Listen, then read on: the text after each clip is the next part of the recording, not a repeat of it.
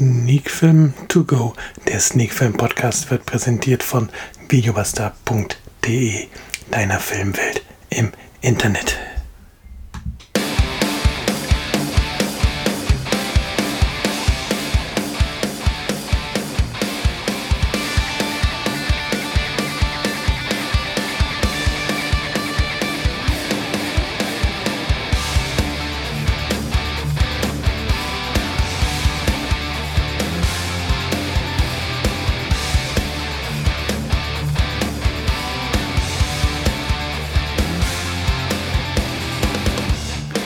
Sonntagabend Podcast-Zeit.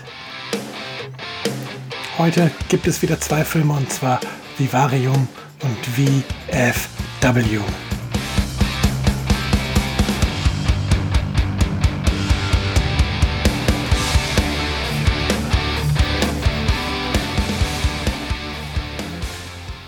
Ja, und damit sind wir mittendrin in der neuesten Folge von Sneak Film To Go, der Sneak Film Podcast. Und wie gerade angekündigt und auch wie letzte Woche bereits angekündigt, geht es diese Woche um die beiden Filme Vivarium und VFW, die beide mittlerweile auf DVD bzw.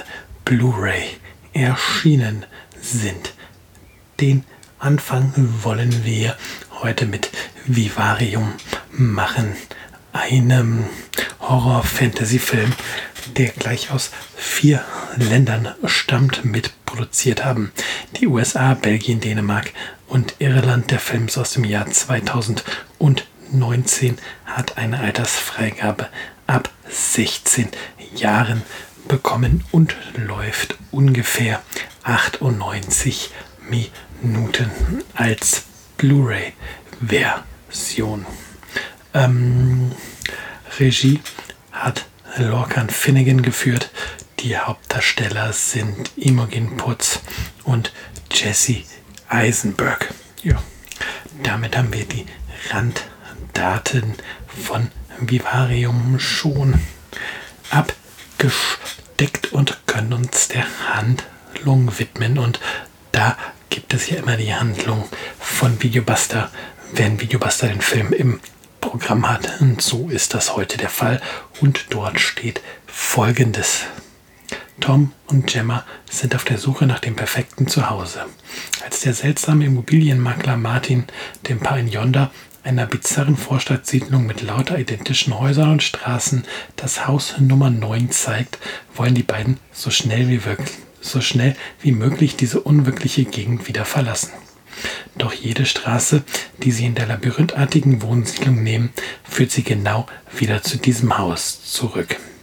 Bald merken sie, dass die Suche nach dem Traumhaus sie in einen schrecklichen Albtraum gestürzt hat, aus dem es wohl so schnell kein Erwachen gibt.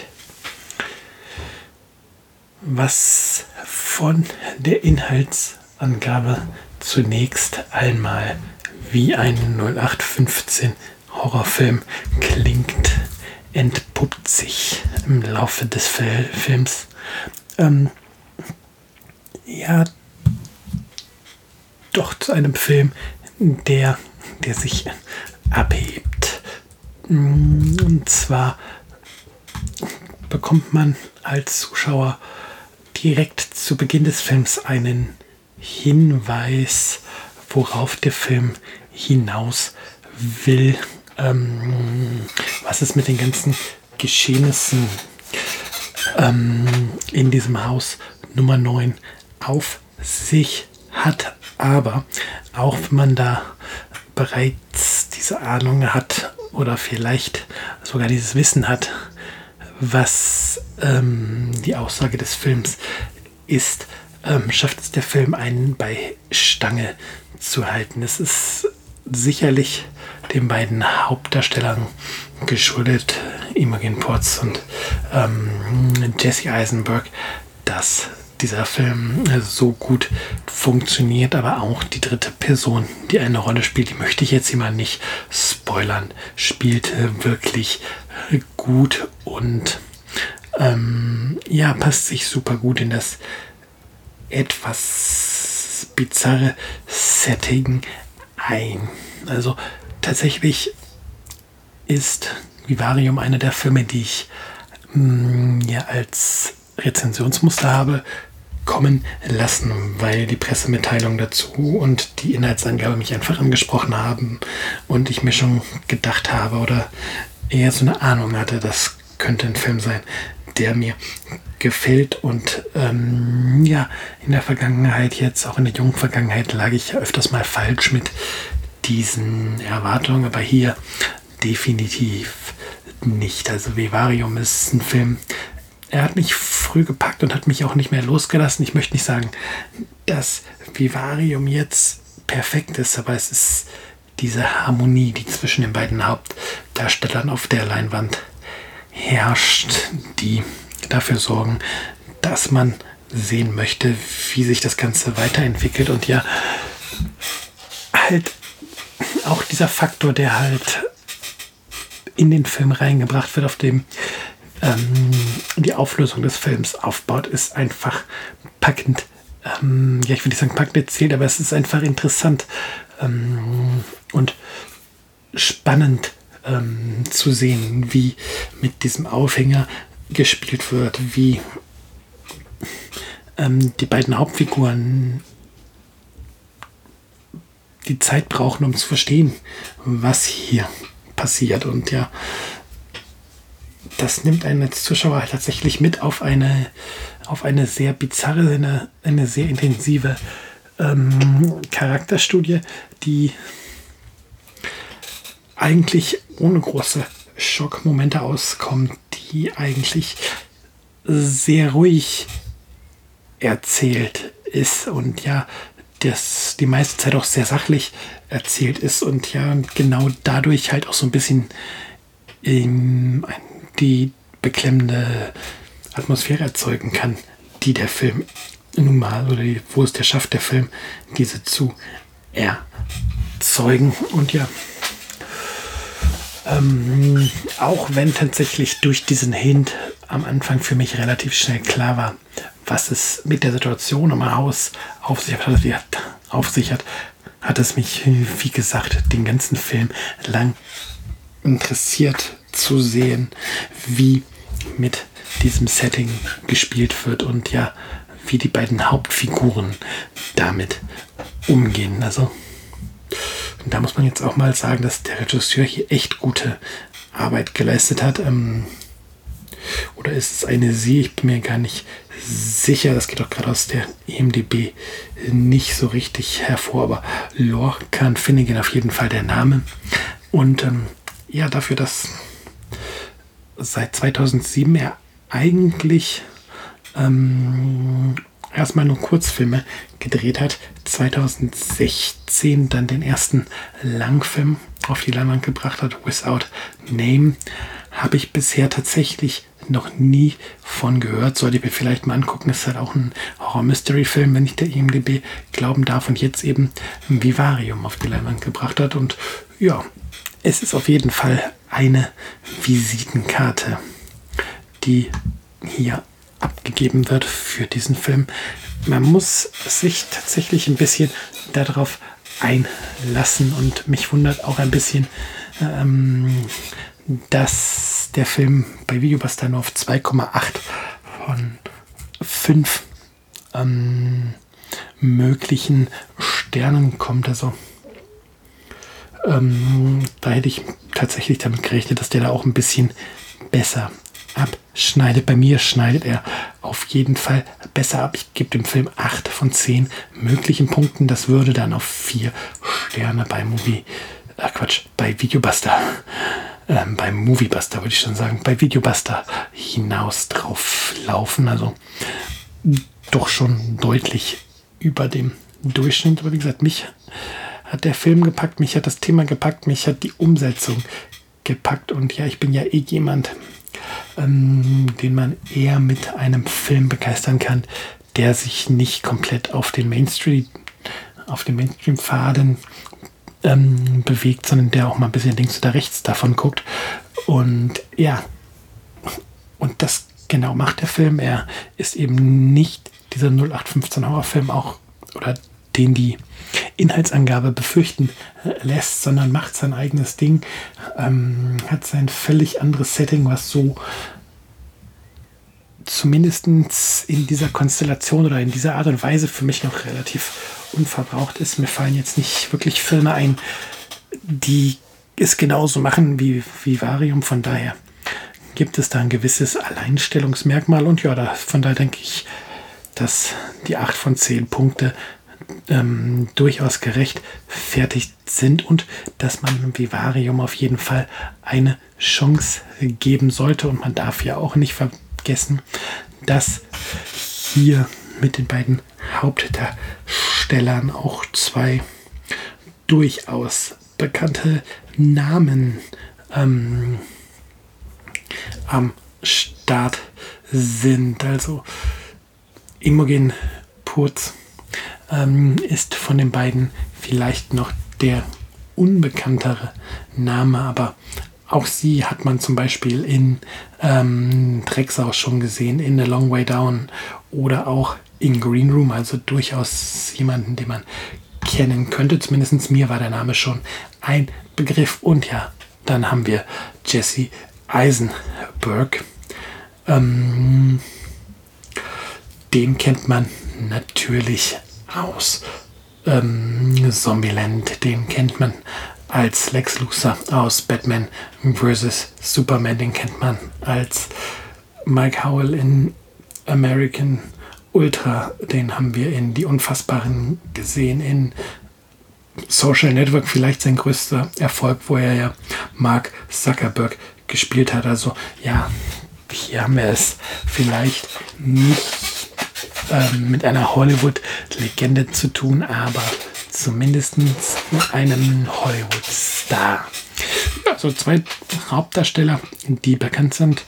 Ein eher unbekannter Regisseur und ein Film, der wirklich Spaß macht. Oder was heißt der Spaß macht? Also Spaß muss man da schon etwas, ähm, also nicht in Form von, dass man jetzt lachend am Boden liegt, Spaß, aber ein Film, der auf jeden Fall wo man zufrieden den Abspann guckt, sagen wir es mal so, ist dann dabei rumgekommen bei dieser Kombination mit Vivario und wie gesagt von mir 8 von 10 Punkten.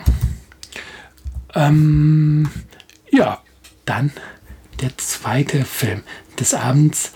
Auch ein Film, der mit dem Buchstaben V anfängt. Wann hatten wir das schon mal, dass ich zwei Filme mit dem Anfangsbuchstaben V in so kurzer Zeit geguckt habe. Dieser Film heißt VFW, was so viel heißt wie Veterans of Foreign Wars.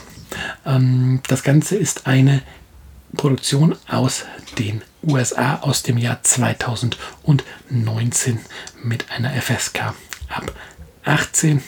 Eingeordnet ist es in die Genres Action oder in das Genre Action und da ist der Film auch gut aufgehoben, denn es knallt mächtig im Fall im Film. Doch dazu ein bisschen später mehr. Regie hat Joe Begos geführt. Mit dabei sind unter anderem Stephen Lang, Travis Hammer und Fred Williamson. Und auf Blu-ray läuft das Ganze circa 92 Minuten. Also ja, ziemlich klassische Laufzeit. Ähm, da dieser Film auch bereits im Verleihprogramm von Videobuster ist, können wir natürlich auch zu diesem Film dann die Handlung von eben jener Plattform einmal vorlesen. Fred Paris und seine Jungs sind Kriegsveteranen, die in ihrer Stammkneipe gern in Erinnerungen an alte Zeiten schwelgen. Als eines Abends ein junges Mädchen mit einem Rucksack voll geklauter Drogen in die Bar stürmt, finden sich die ergrauten Helden plötzlich an einer ganz neuen Front wieder.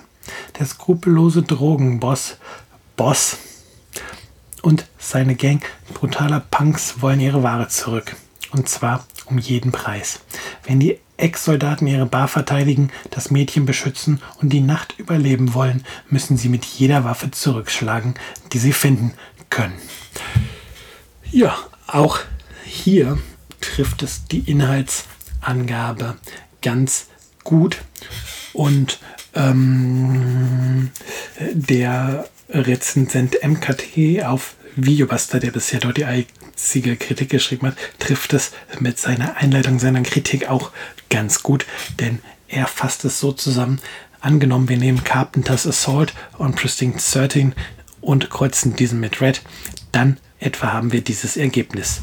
Ja, das ist das, wo ich auch darauf hinaus gekommen wäre. Also ja, wir haben hier einen in Anführungszeichen Assault-Film, also in diesem Fall Assault auf diese Bar. Und wir haben die alten Herren, die alten äh, Herren und Damen haben wir eben auch in Red. Und dann kommt genau das bei rum, was wir hier haben, einen astreinen und geradlinigen Actionfilm mit einer dünnen Handlung, viel Action, einigem brutalen Splatter-Szenen. Also die FSK 18 geht hier vollkommen in Ordnung. Und ja, und das Ganze macht dann tatsächlich auch noch ganz viel Spaß, wenn man ähm, mit den alten Action-Klassikern aus den 80er Jahren etwas anfangen kann. Es ist tatsächlich so, dass, dass das so ein Film ist, der eine Story hat, die auf einem Bierdeckel passt, die Helden hat, deren Charakterzüge im Grunde oder deren Charakterzeichnung im Grunde daraus besteht, dass sie halt, ja, wir waren alle irgendwann mal im Krieg und ansonsten ist die gesamte Back Background-Geschichte völlig egal. Und ja, wir haben auf der anderen Seite die Schurken, die eigentlich nur ein Ziel haben, ihre Drogen wieder zu bekommen und das halt um jeden Preis. Und im Grunde schlägt man sich die Köpfe ein ähm, auf die unterschiedlichsten Art und Weise und einschlagen ist dann noch das harmloseste, was einem im Film erwartet. Hm.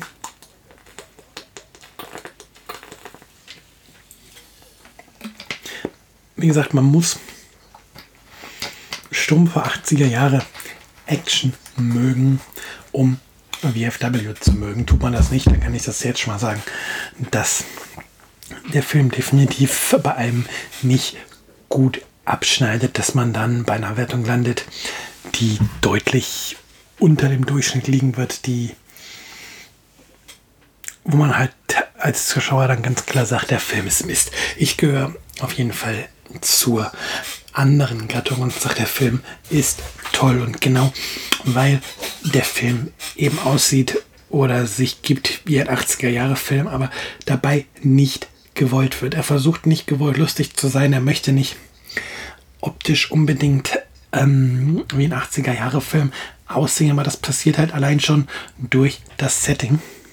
Und ja, das halt genau dadurch, dass halt man diese alten Helden hat, den man irgendwie auch eher, ähm, die man halt eher in einen 80er-Jahre-Film verordnen würde, wenn man sie ähm, erst einmal sieht und eben nicht in einem Actionfilm aus 2019. Und ja, der Film will wie ein 80er-Jahre-Film wirken, aber er wirkt dabei nicht gewollt und das ist halt die, ähm, die Magie, die hier passiert und die ja ganz oft wenn sowas versucht wird, schief geht. Und ja, trotz dessen ist VFW sicherlich kein Oscar-Kandidat, kein filmisches Meisterwerk. Es ist ein Genrefilm, dessen Zielgruppe auch ganz klar sich nur in einem, ja, in einem ganz kleinen Aspekt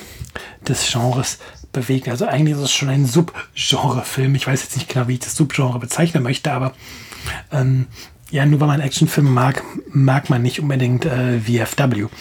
Und nur weil man 80er-Jahre-Filme mag, mag man nicht unbedingt VFW. Aber wer sich halt mit Filmen anfreunden kann, die, die diesen Spagat einer Hommage gehen, ähm, ohne dabei albern zu wirken, der ist hier genau richtig und die Action stimmt, die Darsteller sind okay, alles keine Meisterleistungen, die, wie gesagt, aber die, es ist auch bei dem Film wirklich egal, die Action muss stimmen und das, das, das passt hier in jedem Fall und ja, wir haben einen dünnen Storyaufhänger, aber immerhin haben wir einen Storyaufhänger, der halbwegs Sinn macht, wenn man ihn betrachtet. Und da kann er noch so dünn sein. Es ist halt nicht unbedingt was, was jetzt um Dreiecken hergeholt wurde. Und ja, von daher gibt es auch hier 8 von 10 Punkten für mich, weil VFW ist einfach erfrischend einfache Actionkost, wie, wie man sie lange nicht mehr gesehen hat und wo es einfach gut tut, das 2019 noch einmal sehen zu können. Damit sind wir durch für die Folge 120 von Sneak Film To Go. Ähm, was nächste Woche besprochen wird, weiß ich noch gar nicht. Lasst euch da einfach überraschen. Ich würde sagen, habt eine schöne Woche, macht's gut und bis dann. Bye bye.